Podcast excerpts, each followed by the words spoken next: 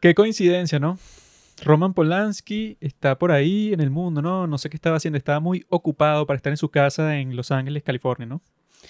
De repente, ¿verdad? Luego de que él había estrenado una película en la cual, spoiler alert, spoiler alert, spoiler alert, una película en la cual un culto satánico toma un bebé así de sacrificio para convertirlo en el nuevo Satanás, ¿verdad? Casualmente, su esposa embarazada está en su casa, ¿no? Y es asesinada por unos satanistas junto con sus amigos, llenan toda la casa de sangre, todas esas cosas. Seguramente se llevaron al bebé de la mujer, o sea, se lo sacaron del vientre, le hicieron un parto así express. Y Roman Polanski estaba de viaje. Qué coincidencia, ¿no? La vida de Roman Polanski es la historia de América en el siglo XX. Algunos genios del mundo dicen que no existen coincidencias, sino que todas las cosas que pasan pasan por una razón. Está enfermo. Yo creo que una de las teorías así más serias y más convincentes que existen sobre toda esta saga de Rosemary's Baby es que Roman Polanski se está escondiendo a plena vista porque eso es lo que hacen muchos. No te escondes así, no, que tú no pretendes que no tienes nada que ver con el satanismo, sino que haces una película sobre eso y así nadie va a sospechar que tú eres un satanista, porque van a decir, no, si él en realidad lo fuera, no haría una película sobre el tema porque está llamando atención a sí mismo. Si él lo fuera, se escondería. Él tenía el collar. Yo lo vi en la película Once Upon a Time in Hollywood. Entonces él hace todo eso, matan, entre comillas, a su esposa, y el bebé dicen que había desaparecido de la escena del crimen. Mm. No estaba en su vientre. Eso nunca estuvo en el reporte, si el bebé seguía Ese niño ahí. era Charles Manson. Nosotros vimos esta película de Rosemary's Baby por segunda vez y bueno, es una de las películas más clásicas de terror de toda la historia del mundo. Stanley Kubrick dijo que era una de sus películas preferidas de la historia y bueno, si ese tipo no sabe de cine, amigos, sabe casi tanto como yo. Mm. Bueno, sa- sabía antes de que lo matara la CIA, porque se dicen que cuando hizo Ice Wet Shot también lo mataron los Illuminati. dicen que también reveló ciertas cosas que no se podían saber y entonces lo agarraron de una y que mira, tú no puedes estar haciendo esas películas, viejito. Lo lanzaron, bueno, eso pues como dicen que cuando matan a los rusos y que no, se metió un tiro detrás de la cabeza, unos cinco tiros. Él Yo- llamó a Nicole Kidman, supuestamente, a decirle que no y que me van a matar. Un- Una vaina, bueno, no sé exactamente qué le dijo, pero supuestamente sí la llamó y le dijo que tengo miedo de lo que me va a pasar. eso y fue tal. dos horas antes de su supuesto infarto en el hospital, como si la. CIA no tuviera una, un- una pistola que te causa infartos para que los idiotas piensen que te moriste. Bueno, Jeffrey Epstein, obviamente que El Club Bilderberg. De eso es lo que se tratará.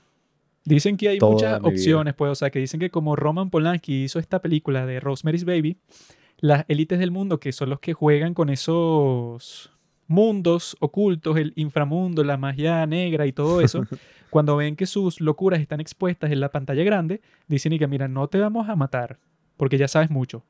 Y lo expusiste, pues tú eres una persona muy pública, pero vamos a contratar unos malditos enfermos y que la gente piense que no, sí, eh, la familia Manson, estos tipos que eh, eran así unos locos, que bueno, que decidieron matar a Sharon Tate y a sus amigos porque están locos, porque se meten toda la droga del mundo.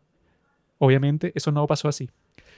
Bueno, eh, no sé mucho, ¿verdad? Eh, honestamente, no te podría decir así como que, ah, claro, eh, en verdad sí fue un plan de tal, pero lo que sí supuestamente está confirmado es que Charles Manson formó parte de los experimentos MK Ultra, que eso sí he investigado, y son estos experimentos que hizo la CIA con LSD durante la Guerra Fría porque pensaban que en Rusia estaban creando como que una especie de candidato de Manchurian, esta película así donde un tipo que si le hacen una vaina de control mental y entonces el tipo que si, no sé, está en Estados Unidos y, y hace un intento de Bueno, y asesinato, pasó. ¿no?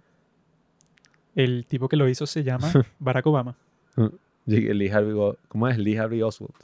Escogieron un negro con toda la intención porque iban a Mm. decir y que no, bueno, eso puede, o sea, los rusos no iban a interactuar con un negro para que fuera presidente, es muy improbable, pero bueno, obviamente todo lo que hizo Obama para destruir los Estados Unidos, podemos decir que el tipo era Mm. un candidato de Manchuria, pues, obviamente. Bueno, los de la, ese, Él está vivo, ¿no? Él está en la universidad en los años 50, Obama. Barack. Claro, claro, que sí. Bueno, Bueno, bueno, ese era su padre. ahí yo vi, lo- los bichos eran unos malditos, los de la CIA, porque supuestamente era que si, no, eh, estamos haciendo unas pruebas aquí en la universidad, si quiere participar de esta sustancia, tal, y les dan, no joda, una mierda, una dosis altísima de LSD, Gratis. y sí, Eh, ¿Te vas a quejar? Y los No, volvía joda. mierda, pero, o sea, cognitivamente. Incluso mm, uno de los tipos, pues, que era el encargado, que después fue que se revelaron todos estos documentos y hay mucho que no se sabe, pues, o sea, eh, que si un carajo que lo mataron, un pocotón de cosas así que incluso sí ya reconocieron, creo que fue el presidente Johnson, que dijo y que sí, bueno, nosotros le pedimos perdón a la familia de este carajo, Mm. porque el tipo como que era uno de los que estaba ahí metido, ¿no? En el experimento. Y el tipo había sido militar, o sea, era como que operativo así de la cuestión. Y el tipo murió, o sea, murió durante los experimentos. Lo mataron porque el bicho como que presenció ahí una vaina turbia. Te explico, bro. Unas vainas horribles. Todo eso es mentira. Charles Manson estaba ahí metido. Todo eso es falso, porque el LSD no te vuelve mierda, pues no te daña la mente. Lo que te Mm. daña la mente cuando tomas LSD es que tienes mala vibra. Tú eres un tipo tóxico, un tipo que siempre se está quejando, que está fastidiando a las personas, ¿no? Entonces te dan LSD y eso lo único que hace es que multiplica las cosas que ya tú eres, pues los lados de tu personalidad más Mm. terribles. Entonces, si tú te mueres en ese experimento, eso no tiene nada que ver con la CIA. Eso te pasó a ti porque eres una persona tan negativa que te dan un químico tan genial como el LSD y tu cuerpo, eso es una porquería. No sé, que si comes McDonald's todos los días, entonces, bueno, te lo tomas y la reacción que tienes es como que le den eso, un vaso de agua a un tipo que lo que hace es tomar refresco todos los días. El tipo le das el vaso de agua y casi que se muere, o sea, entra en coma. Porque no está Mm. acostumbrado al elixir de la vida. Y lo mismo pasa con ese tipo, o sea, el tipo está acostumbrado a fastidiar a las personas, insultar, vi- violencia, todo. Toma LSD y se, y se muere porque el LSD es algo maravilloso. Bueno, claro, eso es como los malvibrosos, la mala vibra, todo eso es verdaderamente lo que afectó a Charles Manson, yo lo conocí. Y bueno, uno de los grandes crímenes, ¿no? Uno de los grandes hechos de los años 60, que fue todo esto de Polanski y tal, que bueno, a mí me da mucha risa, eh, irónicamente, porque, ajá, Polanski, ok, le pasaron un pocotón de mierdas en su vida. Yo vi el documental ahí que te muestran que sí, en la Segunda Guerra Mundial él sobrevivió y mataron a toda su familia en Polonia. Él huyó y, bueno, huyó que sí de un campo de concentración. Bueno, mentira, huyó del gueto. Y estuvo viviendo eso, pues, que sí, todas estas películas así, El pianista y tal, eh, que fue la que él hizo con Adrian Brody, ahí él utilizó muchas de las experiencias que vivió, pues, en verdad, cuando era niño.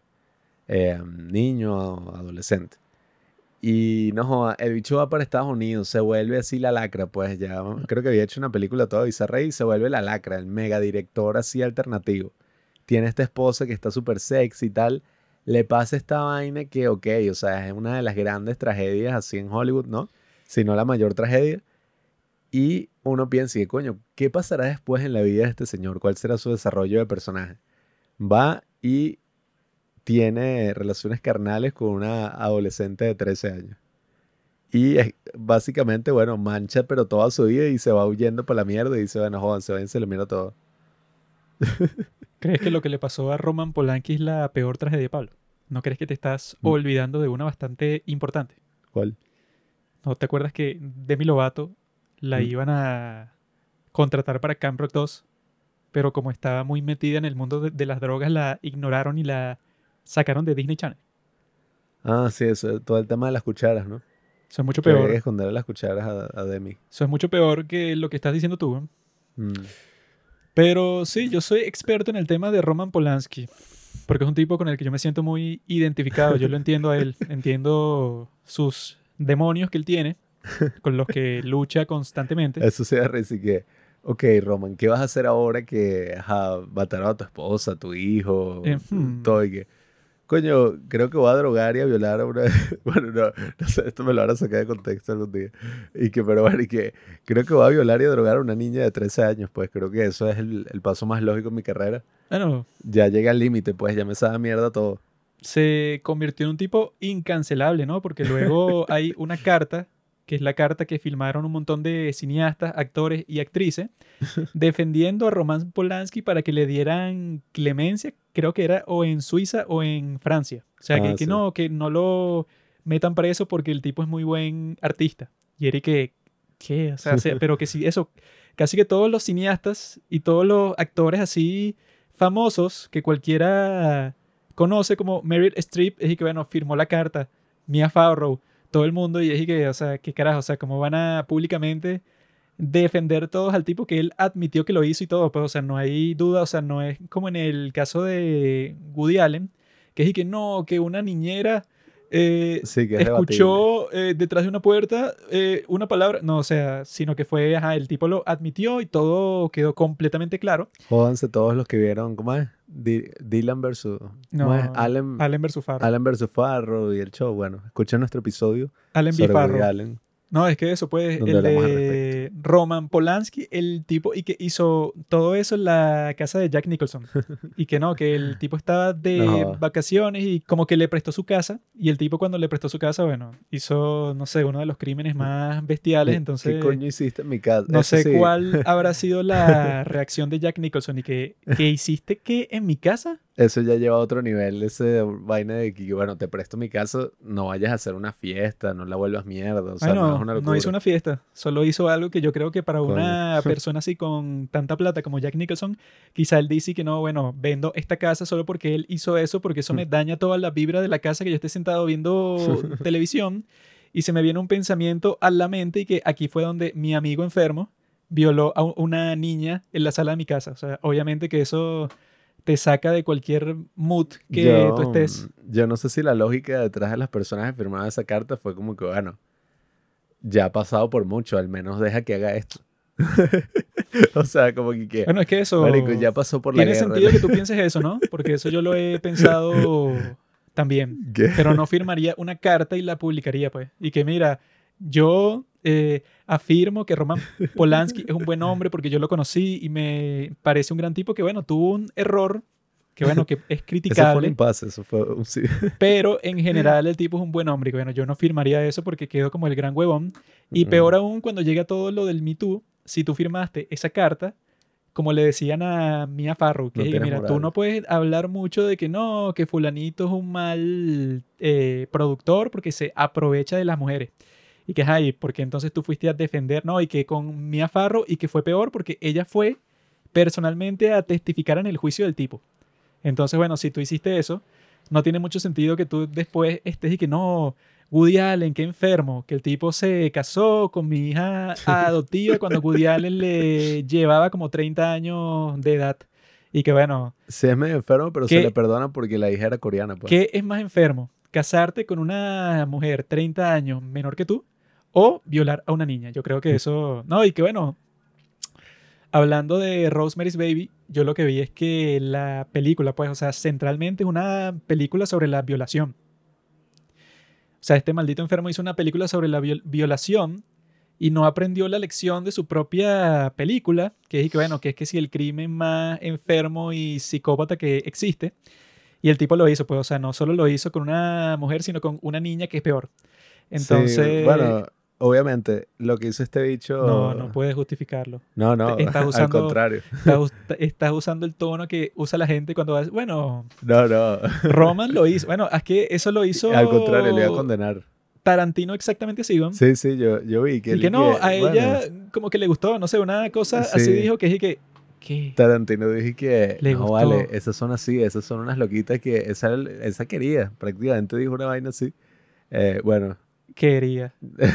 No, una enfermedad de esa vaina, eh, lo que iba a decir, o sea, obviamente que lo que hizo es injustificable eh, de ninguna forma, eh, um, pero, pero yo lo que sí creo es que, um, no, o sea, que lo que uno tiene que hacer, amigos, es simplemente, bueno, separar siempre al arte del artista, porque... No. Algunas personas tienen un show y que eso es imposible, el artista es su arte y tal. Pero vamos a estar claros, o sea, todas las grandes obras de arte fueron creadas por seres humanos y te aseguro que todos estos seres humanos tendrán, bueno, muchísimos Esqueletos actos closet. terribles, sí, o sea, Te explico, bro. John Lennon le pegaba a su esposa. En la Biblia hay algo que en el Evangelio de Mateo llaman la regla de los tres strikes. Tú haces algo que, bueno, que ajá, estuvo mal, como lo que hizo Roman Polanski, pero lo hizo una vez.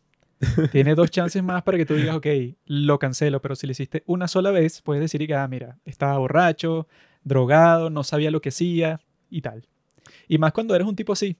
Porque si, si eso lo hicieras tú, que eres una persona, eso, eres un cero a la izquierda, vas preso, pues, o sea, porque no hay razón para darte el beneficio de la duda. Sí, es famoso. Pero un tipo como Roman Polanski o alguien así parecido como Cristiano Ronaldo, que también dicen y que no, que él en una fiesta, tal cosa, bueno, es Cristiano Ronaldo. O sea, eso es, son cosas así que, bueno, Roman Polanski es un judío, enano, todo feo, ¿no? Cristiano Ronaldo es un tipo muy guapo. Él nunca tendría la necesidad de sucumbir a sus deseos sexuales porque todas las mujeres y todos los hombres como yo quieren estar con él. A mí me encanta el judaísmo. Yo eh, amo a los judíos eh, porque, claro, hay que condenar a todos los actos antisemitas que están ocurriendo actualmente. Amigos, separen al artista de su arte. Yo lo que pienso es que, bueno, o sea, ok, todos los seres humanos han hecho cosas así terribles. Si eres un ser humano, probablemente tengas algo así. Obviamente que hay niveles. No todo el mundo ha violado a una niña de 13 años en la casa de Jack Nicholson. Sin embargo, bueno, o sea, Hemos querido.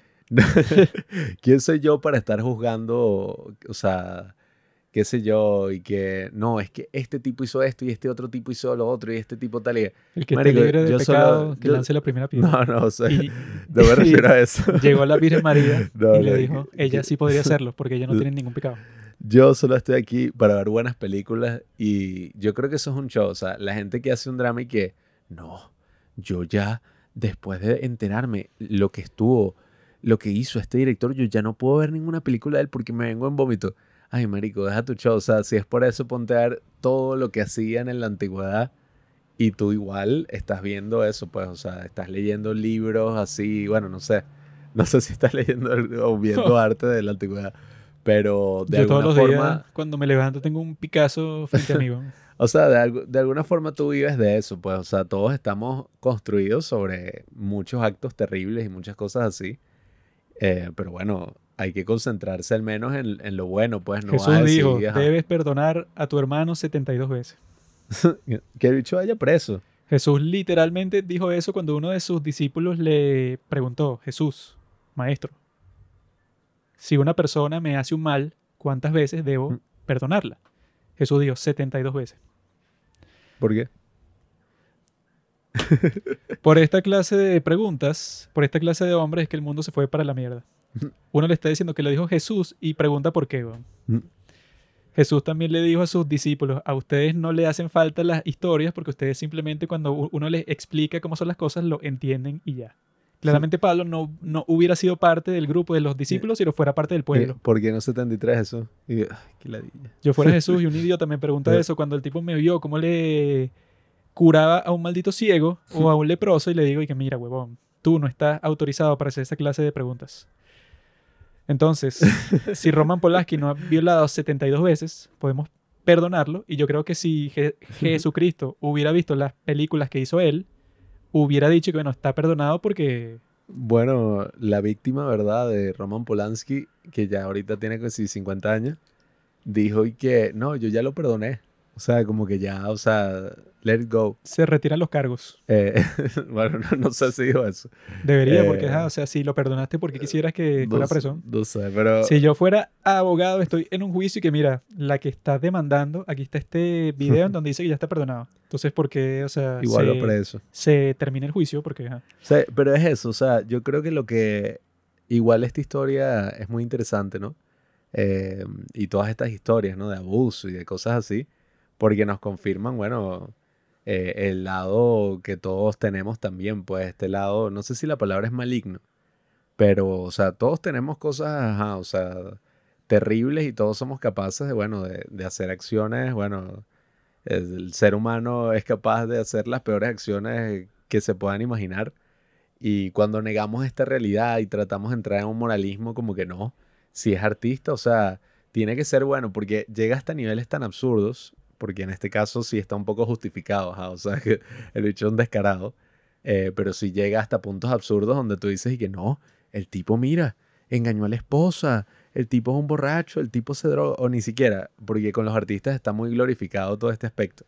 Eh, pero sí hay tipos que se les ha jodido la carrera por vainas que son estúpidas, pues, o sea... Hunter Biden. Eh, por, bueno, por ejemplo, yo estuve leyendo, esto es como raro, pero el carajo este Pee-wee, ¿sabes? Pee-wee Herman, el actor que hacía de este personaje todo raro. Eh, el carajo supuestamente, todo el mundo y que, no, ese bicho, él fue acusado de, él es un enfermo sexual, él es un depredador. Él, hay una foto del tipo así, o sea, el- ¿cómo es? Mugshot, así. Porque el tipo lo agarraron eh, masturbándose en público.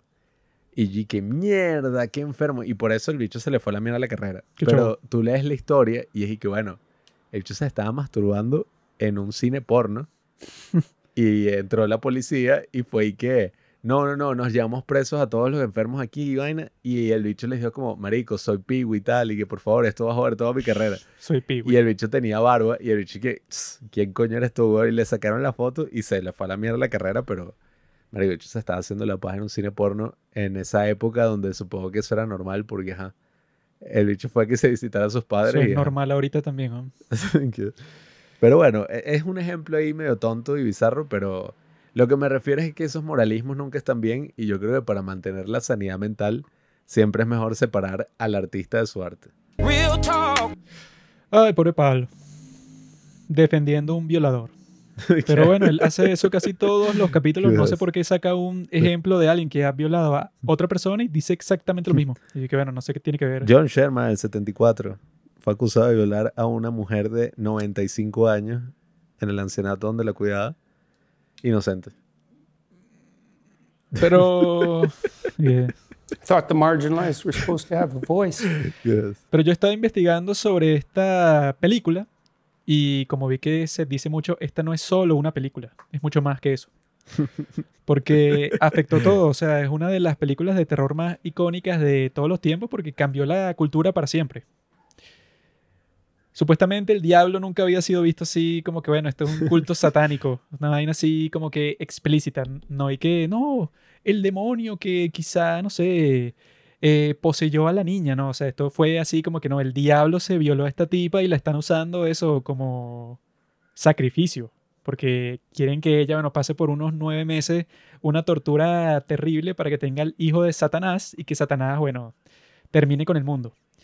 Y es fino porque eso, yo desde el principio estuve notando ciertas cosas, porque como ya es la segunda vez que la veo, yo estaba de que, ah, mira, ya desde el principio hay cosas que te hacen sospechar de todo, ¿no? O sea, que eso es como que la gran paranoia que la protagonista tiene durante toda la película porque ella empieza a ver que, bueno, como que todo el mundo está contra mí. Entonces ella tiene una gran paranoia con todo, o sea, cual- cualquier cosa que ve se le va haciendo sospechoso, pero en realidad no es paranoia porque sí, pues, o sea, al final te muestran que sí tiene un culto satánico al lado y que le estaban usando para crear al nuevo bebé satán.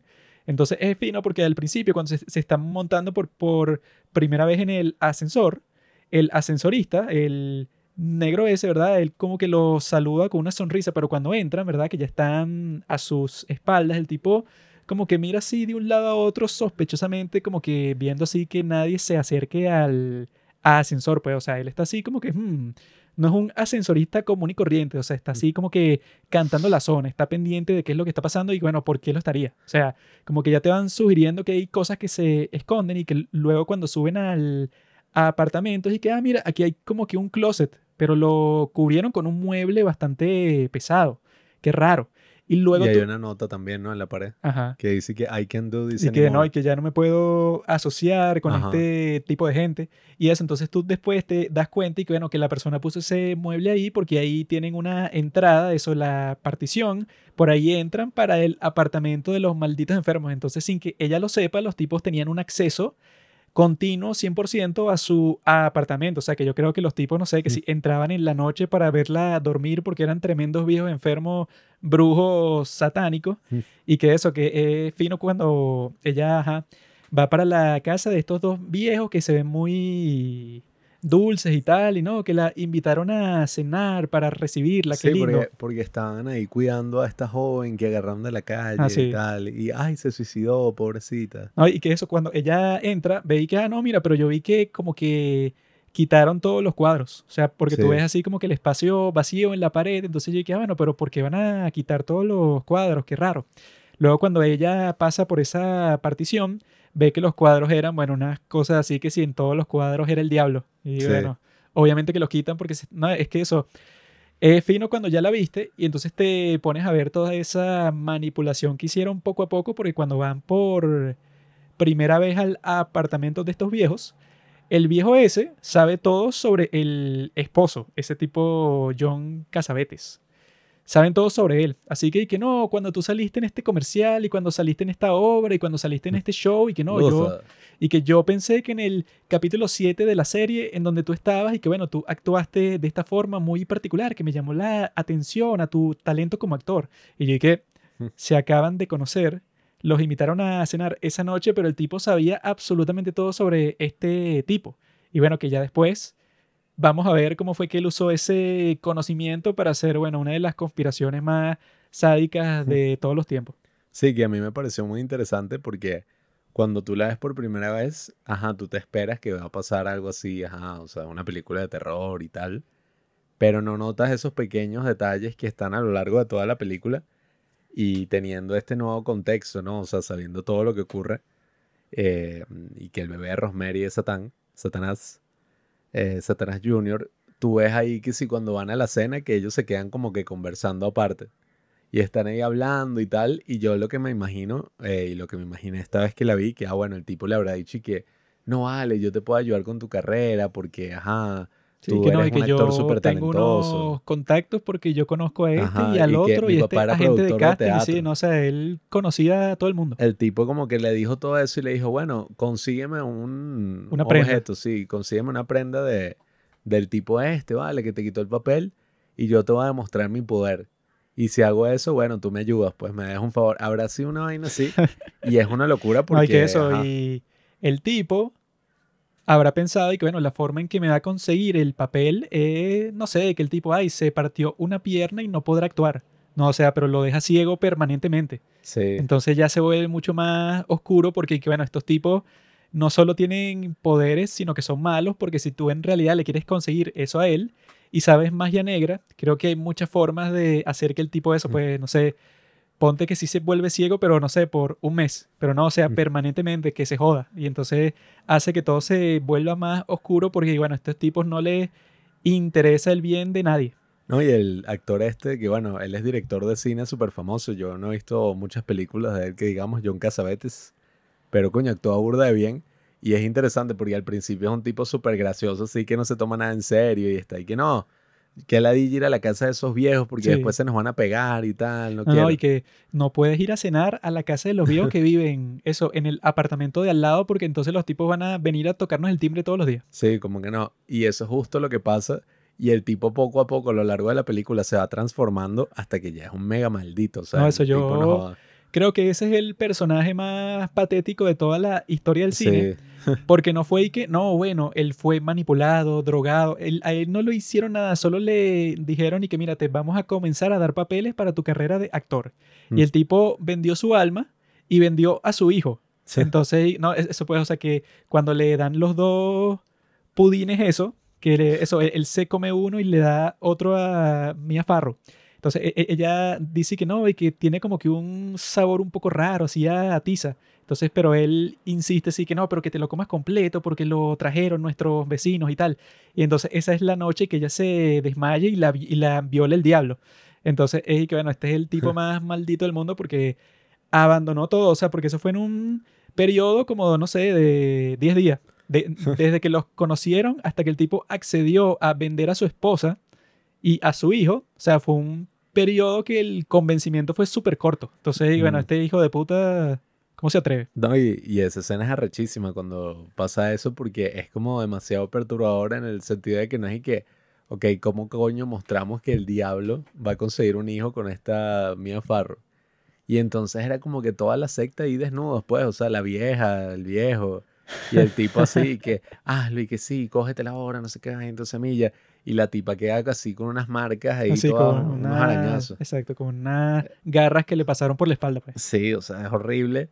Y la transformación de Mia Farrow es bien interesante porque, bueno, si bien es como muy caimán, pues, ajá, o sea, es así, coño, o sea, parece un esqueleto. Tú la ves al principio y es así súper bonita, así como que, coño, esta tipa es... Tremenda hembra. Sí, o sea, y que es hermosa. Y termina así, bueno, con ese dolor, porque eh, yo no me había notado mucho eso la primera vez que lo vi, pero ella ahí dice, o sea, pasó ocho meses con el dolor de, bueno, de tener al diablo en su vientre. Entonces, o sea, eso, la tipa, y eso, y quién sabrá qué coño le está dando la otra. Sí, y con esa merengada y que no, eso tiene leche, huevos y que así, eso tiene, y que no, las hierbas que ella cultiva y que bueno, la señora satánica, las hierbas que cultiva debe ser una cosa venenosa toda fea. que eran puras vainas así de brujería, pues, o sea, y que la raíz del diablo, eh, pepper, ¿cómo era? La Eh, pimienta del diablo y que no, y que esto es Tanil root, Ajá, sí. raíz de. Tanil y que no, pero y que huele horrible, pero es un amuleto para la buena suerte y que así, para la buena suerte No, un o coño de la madre. Y, y coño, es muy interesante el personaje este de, de Hutch, que es como que el amigo de ellos desde el principio. Y el tipo como que más así basado pues de la película. porque el tipo está consciente de que aquí está pasando algo raro. Y, y coño, me pareció bien interesante también porque los personajes de los vecinos, ¿verdad? La vieja y el viejo ese de mierda. eh, están como súper bien actuados, pues. O sea, yo he conocido viejos así. O sea, yo he conocido gente así en, Bueno, en que la sí, vida real. cuando esté el viejo ese, el brujo, que dice que nombra un lugar y yo lo he visitado. Sí, yo he ido a sí. todas partes del mundo. Y que no, eso, Alaska. No, yo he conocido todos los pueblos de Alaska, la parte norte, la parte sur, la parte este. Y que no, el restaurante tal. Y, eh, y que nombra otro, que yo lo he conocido seguramente. Y que, ay, sí, el viejo de eso, pues, o sea, que ha pasado por todas partes del mundo. y bueno, eso, pues, que quiere eso acaparar toda la conversación. Yo he visto eso 100 veces. No, y la vieja entrometida, pues la vieja así ladilla Ah, sí. que siempre está como que, mira, ¿qué tal? Ay, se mete en la casa. que y- no, sí. Y que, Sí. ¿cuánto te costó esta silla? Y eso no Sí, o sea, eh, eh, están como muy bien hechos los personajes, en verdad. Y cuando la va- vieja esa, si mal no recuerdo, ganó un Oscar por su papel. Coño, sí, actúa Pero yo vi otra conspiración que hay sobre Mia Farrow. Porque yo vi que ella estaba casada con Frank Sinatra, ¿no? Entonces, supuestamente, Aquel chique se arrechó, ¿no? Cuando le vio que tenía el pelo corto así. cuando ya estaban grabando la película, Frank Sinatra le dijo y que mira, yo estoy grabando otra. Ven a trabajar conmigo en esa y deja esta. Y Mia Farrow le dijo y que no, mira, este es mi, mi papel porque me dijeron que, que incluso tengo chance de ganar el Oscar porque yo salgo en todas las escenas, soy la protagonista total. Y el papel es súper intenso, emocional, como que todos los factores que se necesitan para ganar un Oscar, ¿no? Y entonces este Frank Sinatra le dio un ultimátum así que mira, o vienes para hacer lo que yo digo o me divorcio de ti. No Y el tipo de eso, pues, o sea, le entregó los papeles de divorcio en el set. y lo que dice la gente es que, bueno, que está Mia Farrow y que fue puesta en la lista negra de los Oscars porque este Frank Sinatra, como le dijo eso, entonces él como que usó sus contactos para que la tipa ni la nominaran a los Oscars, no solo por esta de Rosemary's Baby que actuó increíblemente, Claro. sino por toda su vida. Nah, weón, nada. Es que, bueno, tú me dices que ella no ganó el Oscar por esto y, ajá, ¿quién carajo ganó el Oscar ese año? Porque, ajá. No sé quién ganó, pero eso, pues, o sea, que dicen que sí le pareció raro a todo el mundo porque la nominaron casi que para todos los premios de actuación que existen y que para los BAFTA, para premios de Asia, para otros premios de Europa, o sea, de festivales y tal, para todos, excepto para los Oscars. Sí, que la película, más allá de su transformación y de todas estas cosas que a mí personalmente me parecen un poco show cuando es y que este actor, mira, se transformó. Por eso es que hay que darle el Oscar. O sea, que si, ¿quién es el mejor actor? Que eso fue la mega mierda. Yo me acuerdo en el 2014 y que Michael Keaton o Eddie Redmayne, o sea, Michael Keaton por Birdman o Eddie Redmayne por The Theory of Everything, la teoría del todo. Y fui que no, Eddie Redmayne, él ganó el Oscar. Porque mira la transformación, o sea, el tipo se puso... A mí esas vainas me parecen muy superficiales y creo que siempre es como un show así y eso le encanta a los actores, ¿no? Como que, ay, mira, actuó de loco, actuó de mujer, actuó de no sé qué qué, actuó de no sé qué. qué".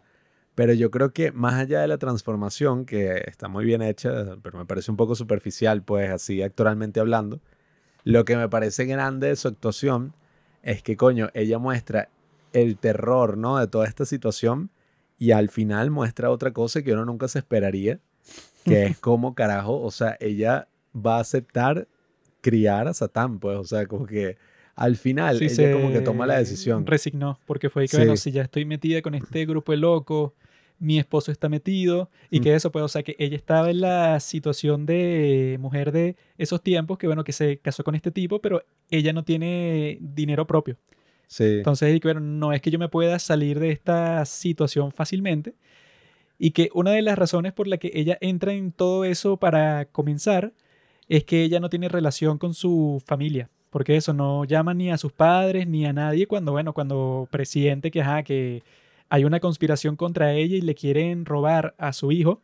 Ella va para el doctor, que bueno, que es que sí, el más maldito de la historia, porque llama y que no, mira, vengan a buscar a su loca que está diciendo unas cosas que no tienen sentido. Aunque bueno, también yo lo que pensaba es que, bueno, yo creo que cualquier doctor así habría hecho una vaina de ese estilo porque fue la tipa también muy caimán, pues, o sea, yo le hubiera dicho que, mira, mi esposo me pega, una vaina así, que me quiere violar, o no sé, o sea... eh, un doctor serio no reaccionaría tan rápidamente, porque eso fue, escuchó la historia y el tipo ya concluyó y que, bueno, la tipa está loca. Sí, O llamó sea, a la esposa. yo lo que trataría de hacer es que, mira, ella me dio unos datos, déjame ver si en realidad esta gente es un grupo de locos y si parece gente normal, bueno, eso pues, o sea, sí lo llamo. Pero fue ahí que no, o sea, el tipo los llamó inmediatamente cuando dije que, bueno, la tipa como cuenta la historia y que, bueno, tendrá que estar súper loca para inventarse todo eso. Mm. Que yo vi una cosa ahí que no estoy muy de acuerdo, porque yo vi que Tarantino dijo que no, es que Roman Polanski no quería que eso, que existieran muchas cosas sobrenaturales durante el desarrollo de la película, para que tú siempre estuvieras como que dudando si lo que te está mostrando era real o si Mia Farrow, bueno, está totalmente loca o que está paranoica por lo del embarazo y tal, ¿no? O sea, que tú estuvieras pensando en las distintas posibilidades. Pero yo dije, bueno, eso no lo creo, eso que incluso el mismo Roman Polanski dice eso, pues, y que no, eso pues, o sea, que yo lo dejé un poco abierto a la interpretación de las personas para que tú dijeras que era posible en cierto sentido que ella estaba loca, ¿no? Pero yo dije, bueno, si el tipo quedó ciego para siempre, de un día para otro, ese pues el que le tenía el papel de su esposo, y si eso, si luego este Hodge entró en coma justamente cuando le iba a contar sobre la cosa esa de la brujería, eso, eso, no lo mostrará explícitamente como sobrenatural, pero yo viéndola y que bueno, si muestras esas cosas, es que bueno, claramente aquí está pasando algo súper extraño que no se explica así, que no, una coincidencia que el tipo eso, que tu esposo estaba triste, molesto porque no tenía el papel, de repente el tipo se vuelve ciego y bueno, o sea, le cae del cielo. Luego, y que bueno, ese Hodge, cuando te va a contar eso sobre el peligro en el que estás metida, es que no, bueno, el tipo le, le dio el coma, que eso, que para que te den esas cosas, de lo que yo he visto, y que bueno, tiene que ser el resultado de una enfermedad bastante grave, que si por varios meses. No, es que te quedas ciego de un día para otro, porque ya eso es muy drástico. Entonces yo digo, bueno, quizá Polanski, eso sí, si lo dijo él mismo, tiene que ser verdad, ¿no? Pero yo estaba ahí que, bueno, no funcionó en ese sentido tanto para mí, porque yo ni esta vez, ni la vez pasada que la vi, estaba pensando y que no, bueno, puede ser que todo esté en la cabeza de ella porque no sabemos si lo de la violación del diablo y tal, no sabemos si eso fue un sueño, no sabemos si ella está percibiendo que su esposo se comporta raro porque, bueno, tiene un problema mental y tal. Y que, bueno, yo nunca pensé eso porque eso puede, o sea, si es una película de terror y si ya hay una señales bien extrañas, eso pues que la primera de todas es lo del suicidio supuestamente de esta chica, que ella la conoció y que eso, ¿no? O sea, que parecía una persona que estaba completamente sana y que no, sí, bueno, que si nos vemos la próxima vez y tal, o sea, no era alguien así que pareciera que estaba pensando en suicidarse. Y que el- lo que dice la gente es que los viejos la mataron. O sea, no fue que se suicidó porque es muy casual que los tipos estaban bajando eso, llegando para la puerta del edificio cuando está el cadáver en el suelo, eso, o sea, que sirve así como si fuera la coartada perfecta Porque tú dices y que no, como yo la pude haber matado, sí, eso yo me sorprendí, pues, o sea, los policías me vieron como yo iba llegando para mi casa con el cadáver en el piso, entonces yo no pude haber sido, ¿no? Es como que muy conveniente. No, y yo, bueno, yo creo que eso quizás habrá sido más efectivo en la época en que se estrenó, porque las audiencias no estaban tan acostumbradas a este tipo de películas y a todas estas cosas que uno sí está acostumbrado, entonces yo me imagino que la gente se- se habrá sorprendido aún más Mm. en esa época. Y, ¿qué? Sobre todo Sí, tú era lo- real. Tú lo notas con lo del Dr. Sepperstein y con esa revelación de que el tipo tenía el mismo amuleto. Porque yo dije, bueno, obviamente que ese maldito está involucrado. O sea, ¿cómo no va a estar involucrado? O sea, o sea, que le dijeron los tipos satánicos y que no, este es el único doctor que tienes que Sí, ver, o sea, porque este tipo te va a recetar exactamente lo que tú estás buscando y que, hmm, Pero me imagino que en el momento habrá sido una gran revelación. Y yo creo que el gran honor que le daría esta película, la gran genialidad que tiene, es la forma en que te presenta todo este tema, ¿no? Todo esto de este culto satánico y estas cosas como que sobrenaturales, pero te las presenta de una forma que casi que ninguna película de terror actual, o bueno, muy pocas películas de terror que yo he visto te lo presentarían. O sea, no Podemos que- ver claramente que Hereditary quería Exacto. hacer lo que hizo esta y no, y no funcionó porque yo Sí. creo que en el caso de Hereditary la forma en que te lo presentaban era más por el shock. Era más de que Exacto. mira, esta chamita se le salió la cabeza en un accidente de tráfico, mira la cabeza como se está pudriendo, ah. O sea, que eso ya es como que súper intenso. Cuando en esta no te muestran nada así, durante toda la película no te muestran ni al bebé satánico. Exacto, o sea, si acaso lo más fuerte que te muestran es a la, bueno, la mujer que muere, pero no es como que, bueno, murió, pero de una forma No, súper horrible. cuando cayó se le explotó la cabeza y todo el mundo Sí, se llenó de sangre y no fue así. Yo creo que lo- la gran genialidad es esa que tú ves la película y la película sí tiene como que un estilo, oye, em, yo diría que como, no sé si la palabra es reservado, como que contenido, o sea, trata de contenerse en mostrarte estas grandes cosas así que te dejarían, bueno, completamente sorprendido hasta el final. Porque yo no la recordaba así, yo la recordaba como que la tipa ajá, daba luz y la próxima escena es que la tipa entre y vea a Satanás así al bebé. Eh, pero ni siquiera es que ocurre así, o sea, ella da luz y la tienen ahí como que no, perdiste el bebé. Sedada, así. Y la tienen ahí olvidada hasta que al La final... inyectan todo el tiempo. Sí, o sea, al final de los finales es que ella se da cuenta de que, bueno, de que estos tipos efectivamente, o sea, están reunidos ahí. Grupo de locos, ¿no? Y, y horriblemente. puros viejos malditos. Y, Y- la tratan así, que, ¿qué coño hace esto aquí? Sí, y o que, sea, bueno, Ese es mi bebé que tienes ahí, hijo de puta. sí, son pura gente que, o sea, me parecen tremendas actuaciones porque Laura Luis. actúan así como en una iglesia, pues, o sea, una vaina así, un culto de esos que, gente de todo tipo. Y que Rosemary, tú no puedes estar aquí. Y es Sí, que, o sea, como que no puedes estar ahí. No, y que eso, pues, que yo vi esa teoría que decía lo que los viejos mataron a la otra chica, porque que se dieron cuenta con ella como experimento que si tú querías que alguien eso, como que pudieras usarla como si fuera la Virgen María, pero de Satanás, no se lo podías decir porque la tipa, bueno, se iba a rebelar contra ti, pues.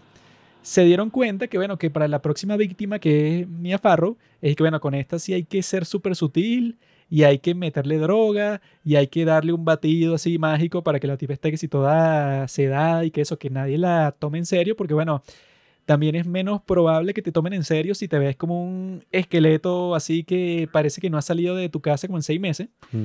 Entonces, y que, bueno, que su enfoque para esta nueva víctima, como aprendieron de la otra, fue que, bueno, que quizá a la otra le dijeron y que mira, no sé, te vamos a pagar 500 mil dólares y tú nos das tu cuervo para que tengas al hijo de Satanás y ya.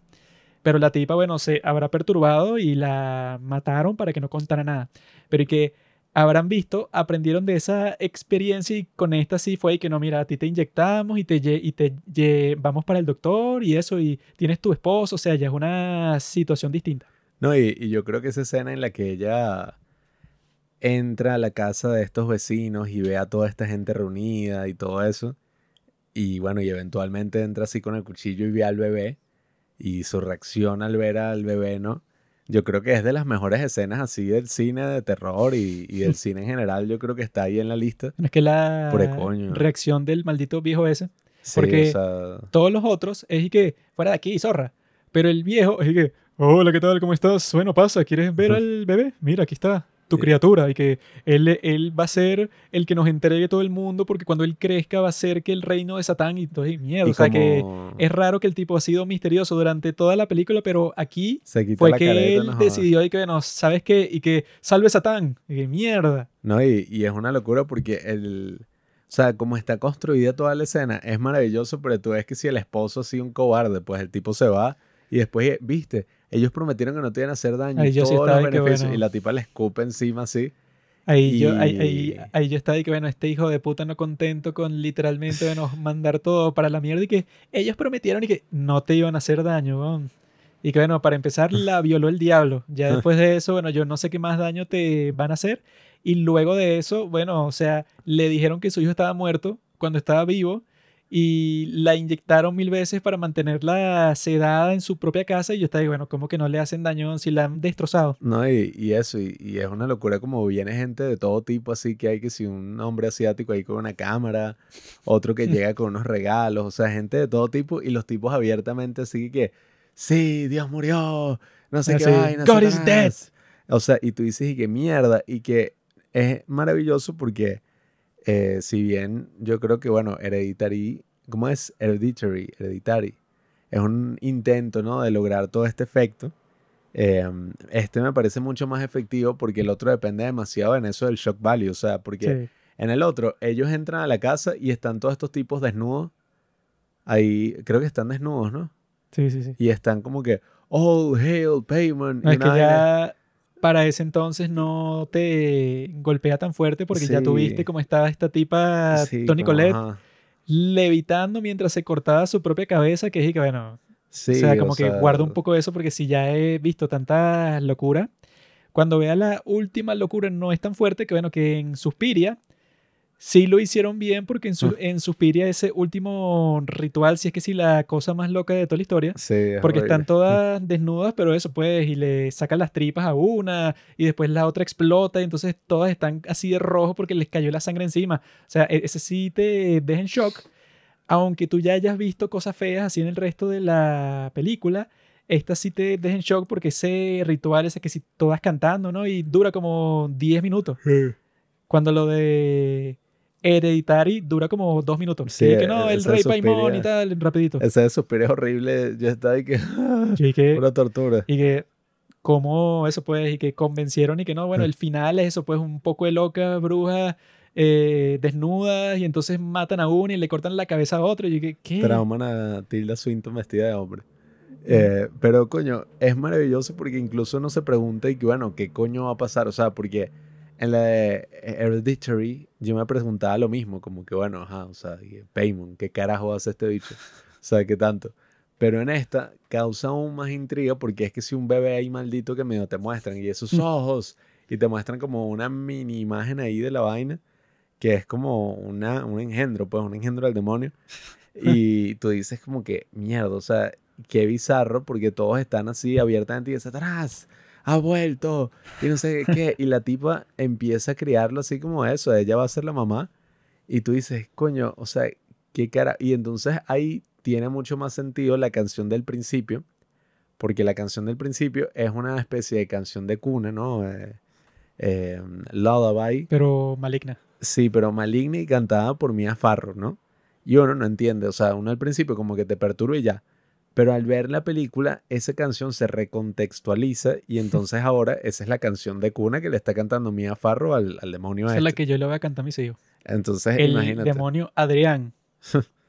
Adrian. Y entonces es como si que, conocen a alguien que se llame Adrián, bueno, o sea, desde el, desde el principio ya te están mostrando, o sea, te están haciendo como que una especie de teaser ahí de que, bueno, la caraja se vuelve la mamá, pues, o sea, la tipa cría al demonio. No, y que eso, pues, la comparación con Suspiria es buena porque en Suspiria también pasa que cuando llega la protagonista del sitio nuevo, ¿verdad? Esa academia de baile le dicen y que no. Eso, pues, tú estás ocupando el lugar de una que se fue. Pero la que se fue no se fue para ningún sitio, sino que la tienen como que metida en un sitio toda torturada, rara Sí, ahí, ¿no? eso es horrible. Pero eso, pues, o sea, como que hay una especie de foreshadowing ahí que, que ah, no, mira, eso, pues, o sea, tú, Exa- tú, Esa era la palabra que estaba buscando, foreshadowing. tú vienes a reemplazar a alguien. Eso, que pasa lo mismo con esta, o sea, que esa chica Terry, la de Ujú. la lavandería, que, y que, bueno, tú viste cómo se suicidó. Y tú sabías que ella vivía con los dos viejos enfermos estos, o sea, que cuando ella se da cuenta que los viejos son unos malditos locos, ella piensa y coño, Terry. O sea, eso pues, ella no es que se suicidó, sino que si vivía con estos dos tipos que ya yo me di cuenta que son satanistas, entonces bueno, esa situación seguro era un misterio y ella no me contó nada porque bueno, tenía el mismo amuleto que después me dieron a mí y a mí me querían usar como eso pues, como el vientre para Satanás. Sí, bueno, y, y como te muestran incluso, que es lo que te digo, esa revelación no me parece tan efectiva actualmente porque uno ya está como acostumbrado a esas cosas, lo del Dr. Sepperstein, Sí. pero cuando te muestran eso y que no, sí, esa vaina olía terrible, y el doctor tiene una que huele así y tal, y te muestran que, y que no vale, eso es una hierba, y el otro y que no vale, esa vaina es que es un hongo. O sea, es una vaina Sí, ahí, o sea, o sea, ninguna hierba huele tan horrible así de cerca. Entonces, coño, esa vaina perturba, pero completamente. Y esa escena también, en que ella está como escapando y, y viendo cómo se va y buscando al Dr. Hill y todo esto. Coño, uno está así, sobre todo. Y es tan ridículo cuando ella llega a su casa y se encierra. Y como que los tipos entran caminando así como si fuera una Ah, sí. comiquita. Y qué mal, no, eso puede, o sea, que le, de puta. le pasan por detrás así, pero caminando como de chiste, así, Sí, pues, sí, o sea, como burlándose, pues. ridículamente. Que estas putas, o sea, unos tipos Sí. todos raros ahí, que eso, yo veo eso en mi propia casa y me cago encima, pues, dije, ¿qué carajo hacen ustedes aquí, weón? Y, ¿Y cómo entraron si yo cerré la puerta? esta película hace todo eso y yo creo que honestamente no tiene ni un solo jumpscare. sí. O sea, no tiene ni uno solo y cuando tú ves cualquier película de terror así, bueno, en la actualidad y incluso unas un poquito más viejas ya, eh, que nosotros recientemente vimos y sacamos la reseña de Halloween Ends Ah, bueno. y en esa mierda todo era así, pues, o sea, todo era o jumpscares o la vaina así un gore todo exagerado como para, bueno, choquear a la gente. Yo vi un youtuber que decía que, bueno, hay películas que te dan miedo y hay otras que te asustan. Halloween Ends te asusta. Y, Ay, Dios mío. Pero esta te da miedo porque crea una atmósfera así que tú estás y eso, pues debe ser el peor sentimiento de todo el mundo que tú estés en tu propia casa y tú estés pensando que, bueno, los vecinos como que me quieren joder. Mi propio esposo también está metido en la conspiración para llevarse mi bebé y nadie me quiere. No, no, nadie me cree. Y nadie te cree porque esa es la moraleja de toda la película entera. Porque no tienes familia. Yes. Si ella se hubiera mantenido cerca de su familia, que eso, que eso pasa en muchas películas así de terror, eso ya cuando la víctima está así en el pánico final, que hay que, por favor, papá y tal, y entonces sale el papá con una escopeta y que no te metas con mi hija, amigo. Ahí que, ah, mira, o sea, este tipo le cree incondicionalmente porque es su hija, ¿no? Pero en este caso, nadie sabe dónde están sus padres, quizás sus padres eran unos brujos también, no, no Bueno, la, la tipa la tenían en un internado así católico y vaina. quizá los padres usaron eso del internado católico para que ella se estuviera preparando para ser la Virgen María del satanismo. Eh, eso pues, para que aprendiera en la Academia de las Monjas, que yo vi que Mia Farrow quería ser monja. Pero en vez de eso se convirtió en una zorra.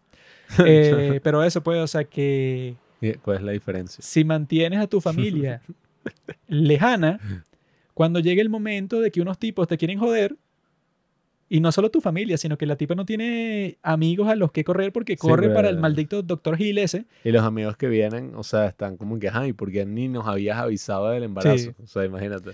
Yo eso pues, o sea, yo voy a seguir manteniendo que ese doctor Gil es un puto, porque yo estoy que, bueno, creo que uno como que sabe más o menos por instinto que, que, bueno, esta persona dudo mucho que se inventó toda la historia. O sea, puede ser que, no sé, Believe women. esté exagerando algo, pero si te cuenta todo con detalle y te, y te da los libros y tú ya la conocías de antes y no era una persona que estaba completamente loca, tú puedes decir y que, ah, bueno, entonces tienes como que cierta credibilidad. Pero, como estamos en los años 60, cuando salió esa película, seguro este tipo era un maldito machista que veía a la mujer histérica así, como que era una tonta, que no había que creerle porque se inventó una historia cualquiera, pues, o sea, que no, que no la vio tanto porque estaba loca, sino que la vio porque era una fémina, así que, que no, tú estás embarazada, tú estás loca. Eso no se te puede creer cualquier cosa que diga. Y lo último que voy a decir es que el bebé iba a, nac- a nacer en junio de 1966, Mm. lo que dejaría la fecha de nacimiento, que era el 28, 28, ¿verdad? Del 06 del 66. 666 y 8 menos 2 es 6. Real talk. Bueno, yo creo que el mayor terror que yo pude ver en esta película, y, y creo que es lo que lo hace uno imaginar, ¿no? Y entrar en esa atmósfera, es imaginar cómo sería que dentro de ti esté creciendo el diablo. O sea, dentro de ti está creciendo un mal, bueno, terrible, ajá, o sea, y, y que te está devorando por dentro y que te está cambiando por dentro y hace que quieras pararte en medio de la noche a comer carne así cruda. Em, es como súper perturbador pensar que el enemigo está creciendo desde dentro y mm, no sé, o sea, es una película que se puede interpretar desde muchísimas dimensiones porque me imagino que si eres mujer tendrá como que, bueno, otra connotación la película para ti y todos estos temas del embarazo y todas las complicaciones que puedan surgir, o sea, creo que sería interesante bajo ese contexto. Y es eso, o sea, yo creo que las grandes películas de terror lo que hacen es crear la atmósfera. Eh, yo podría decir, bueno, fácilmente, pues, tres de mis películas de terror favoritas, eh, que bueno, yo tengo varias, pero bueno, eh, a mí me gusta, por ejemplo, mucho recientemente que vimos La Masacre de Texas. Esa película, aunque uno no lo piense, tiene tremenda, o sea, crea tremenda atmósfera, pues. Eh, una atmósfera así como ¿Sabes hablábamos, qué orgánica. atmósfera es esa, bro? No. Así se siente la gente que vive en los Estados Unidos. Para cualquier parte sur. que va, hay un tipo con un arma, hay un psicópata, hay un criminal. Ahí, esa, claro, esa es como la más así eh, directa de todas, podría decirlo. Otra que me gustó mucho, que solo he visto una vez, pero que quiero volver a ver, No es Possession. No. Eh, que esa película crea una atmósfera loquísima. o no sea, la volveré a ver, es muy fea. es- yo me acuerdo de cuando la vimos fue que sí. Ah, pero crea una atmósfera que se siente como un sueño bien maldito, pues una pesadilla Es así que esa loca. sí es una cosa así completamente absurda, pero absurdamente al mismo tiempo bien grabada. Sí, o sea, que tú dices, bueno, sea, normalmente las películas sobre un tema así son que si unas películas clase B, así todas chimbas, que es que el monstruo viene por ti. Sí, no, pero en esta ha sido un cine de arte y tal, pero es que, pero está este monstruo de tentáculos que me- tuve sexo con él y entonces me Sí, estoy vol- sea- volviendo loca. Y dije que, ¿what? Y, y sobre todo es eso, como que la atmósfera que se crea entre esa relación es tan rara. Sí. Porque la tipa como que se corta y entonces está Se vuelve completamente loca. Y, y esa escena en el metro, o sea, y bueno, la otra Pero- gran película. Mm, Como está buena, así se vuelva tan loca así que te va a matar. Yo creo que de todas maneras yo hay que, bueno, hay que aceptarlo. O sea, está loca, pero sí, hay que sí. trabajar con ella, como lo de Mia Farrow, pues. O sea, si una mujer que es muy fea hace todas esas cosas, sería que camina, zorra, eso, que si le Yes. meten golpes y tal. Pero como ella es así tan bonita, delicadita y tal, y que vamos a llevarte a un asilo de locos. Así que esa es la amenaza que te estoy dando. Pero si fuera muy fea, así que, ¿sabes qué? No sé, vamos a lanzarte al río. Ah, Bueno. Bueno, la otra película es el clásico, claro, The Shining, que esa, bueno, no sé, o sea, esa película es como atmósfera pura, todo el hotel, que es que si un personaje de la película, todas esas vainas. Y bueno, esta película... El negro ese cuando pone una expresión así que deja los ojos Sí. súper abiertos y hay una canción de fondo que... Y qué carajo, o sea, Sí. ¿qué es esto? No sé, ¿qué está pasando dentro de la mente de este tipo? Esa vaina, bueno, desde el tráiler, que es que sí, eso, pues la sangre cayendo así, saliendo del ascensor, hasta la parodia de Los Simpsons, que es otra de las grandes obras maestras para ver este Halloween.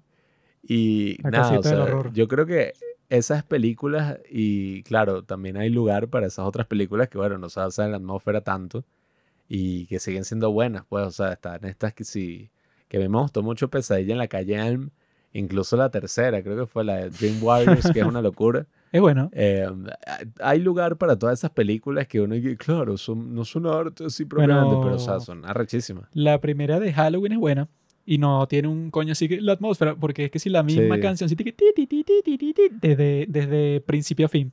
Entonces tampoco es que te dejes y que no, yo siempre estuve desde el principio y que ahí viene eh, Mike Myers, no sé, no. Sí, o sea, hay lugar para todas esas otras películas slashers y vainas más directas, pero estas otras, coño, son demasiado arrechas. ¿Por qué así. coño Halloween se llama Halloween y no se llama, o sea, Mm. por qué el malo no se llama Halloween? Ahí viene Halloween. ¿Qué es eso de Michael. Myers? Hay viernes, vi- hay viernes, viernes 13. No, al revés. O sea, la película se tendría que ll- llamar Jason. No Viernes 13. o la otra, eso. Si, se, si la película se llama Halloween, que el malo se dice que coño, ahí viene Halloween. Y Halloween te mata, pues. Te- debería llamarse Satanás. Pero bueno. este Técnicamente se llama Satanás, bro. Mm. Porque el bebé de Rosemary es Satanás. O sea, es como que un pronombre que se está usando para no poner ese título, porque si lo Mm. pones, eso te van a censurar. Entonces pones el bebé de. Rosemary. Bueno, Como para no decir Pablo, dice el hermano de Juanqui. Ese es el título. yo pienso que, nada, este Halloween, ¿verdad? Lo podemos dedicar un poco más. No, y el Halloween se terminó. Eh, bueno, ajá, pero estamos en la recta final. Y yo creo que lo podemos dedicar en esta edición a eso, bueno, a esas películas así que, bueno, te meten en una atmósfera demoníaca y, y te crean como que este miedo que, que se crea más en tu cabeza que en la pantalla. Así que nada, yo les recomendaría mucho ver esta película, Rosemary's Baby, para Halloween y Possession. Yo quiero ver Possession en Halloween. Si quieren saber más sobre el tema, pueden escuchar nuestro especial de Halloween número 3, que ya está en vivo y en directo, está publicado en nuestros feeds. Y para el especial de Halloween del próximo año, porque ya Halloween se terminó este año, porque ya nos tocan otras cosas que conversar. Ya viene Navidad, no joda. Para el próximo año vamos a hablar de It 1 e It 2. Vamos a comparar esas dos porque si han visto It 2, ya sabrán que es la peor película de todos los tiempos. Ah, bueno, y vemos la original. Y yo de huevón fui al estreno de esa de It 2, me compré una franela que decía eso de loser a lover, ¿sabes? Lo, lo que le ponen en el yeso del niño ese de hipocondriaco en It 1, porque a mí It 1 me gustó mucho porque eso pues, es que sí, la historia de mi vida. Eh, y la 2, yo estaba ahí, coño, o sea, puede ser buena, puede, porque eh, con Puede ser buena. Nosotros y que estaba ir a hacer una obra No, maestra. es que dura con- tres horas, qué arrecho. Con It 2 fue que, no, el casting de It 2. O sea, Sí, eso. es eh, perfecto. eh, no, o sea, antes de que lo anunciaran, dije que no, están asociados ahí, bueno, todos los actores, Brad Pitt, Angelina Jolie, Jennifer Aniston, o sea, todos como que quieren estar ahí porque dije que no, esta película, o sea, la 1 fue la película de terror más taquillera de todos los tiempos. Entonces, para la 2, todo el mundo quiere aparecer, sea en cualquier sitio, pues, para que cualquier papel. La pelirroja la tiene que interpretar Jessica Chastain. El otro y qué tal. Y al final sí que sí consiguieron los actores, pues. O sea, sí le echaron bola. Sí, o sea, está llena de actores buenísimos como Bill Hader y tal, Sí. o sea, ese James McAvoy. es el que- James McAvoy y eso. Y es y que, bueno, terminó siendo que si eso tú la ves y tú dices y que, bueno, la estructura, las escenas, todo, son como que de una película de mierda que, que tú te metes que si en Amazon Prime, que por alguna razón hay como 100 películas que son y que, bueno, estas la hicieron que si directa para televisión. Y es una estupidez que les habrá costado, no sé, como 5 mil dólares porque todo se ve súper falso y súper chimbo y la historia no tiene ni sentido y no da risa, o sea, no tiene nada. Y esa es It 2, cuando fue y que eso, la secuela de la película de terror más taquillera de todos los tiempos, pues, o sea, que no tiene sentido que sea tan mala. El año que viene me voy a descargar con todo sobre esta película, así que Y estén yo- atentos.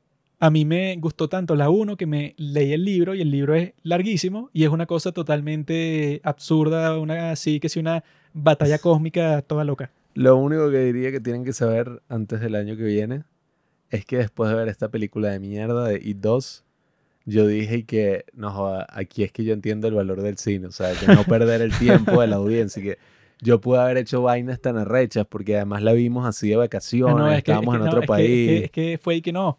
La película, o sea, los tipos se la dieron de que iba a ser tan genial que es que tiene intermedio. O sea, Sí, es tan larga que es que no, claro, tú necesitas un intermedio porque eso, como si fuera que sí el padrino. Así No, que, y que no, claro. O sea, tú sales del cine, estiras las piernas, si quieres te compras otra cosa para comer y tal. y luego entras en la película otra vez así como que, wow, la, la gran experiencia. Nosotros como unos huevones y que vamos a comprar para ver Id 1 e inmediatamente después Id 2 en el cine más arrecho de este Yo lugar, en la pensé premiere. Que ese iba a ser el mejor plan, pero eso de toda la historia, Sí, pues, o o sea, que sí, la, no la mejor idea, porque eso no lo ofrecen en ningún otro sitio, que eso que no es que fuiste a ver It 2, sino que compraste para la double feature de It 1 y inmediatamente después It 2. Entonces yo para ese día yo estaba ahí que no, yo voy con mi franela y va a ser el mejor día de toda la historia. Y fue el peor día de toda la historia. Fue una mierda, fue una porquería. Así que bueno, estén atentos a nuestro próximo especial Sí, de bueno, Halloween en, del año que en viene. más de 365 días, pues así Como que en 365 días más o menos estén pendientes. si la civilización sigue en pie, podrán escucharlo. Si la civilización ya no sigue en pie, de todas maneras yo lo voy a, o sea, no lo voy a grabar porque ya no va a existir la electricidad, pero lo voy a decir. O sea, vamos a tener esa conversación, pero no va a quedar grabada en ningún sitio, pues. Es como eh, lo que era, bueno, antes de que se inventaran los podcasts, no sé si ustedes estén conscientes de una conversación, pues, o sea, antes de que se inventaran los podcasts, la gente hablaba sin micrófono, mal. o sea, sin publicar eso por ahí, simplemente conversaba. Así que quizás volveremos a hacerlo fuera de, de este formato. Gracias por escuchar Los Padres del Cine. Síguenos en Instagram para enterarte de los nuevos capítulos que iremos publicando. Si nos escuchas por Spotify o por Apple Podcast y piensas que este podcast vale 5 estrellas, califícanos. Si no, mejor escríbelo en tu diario.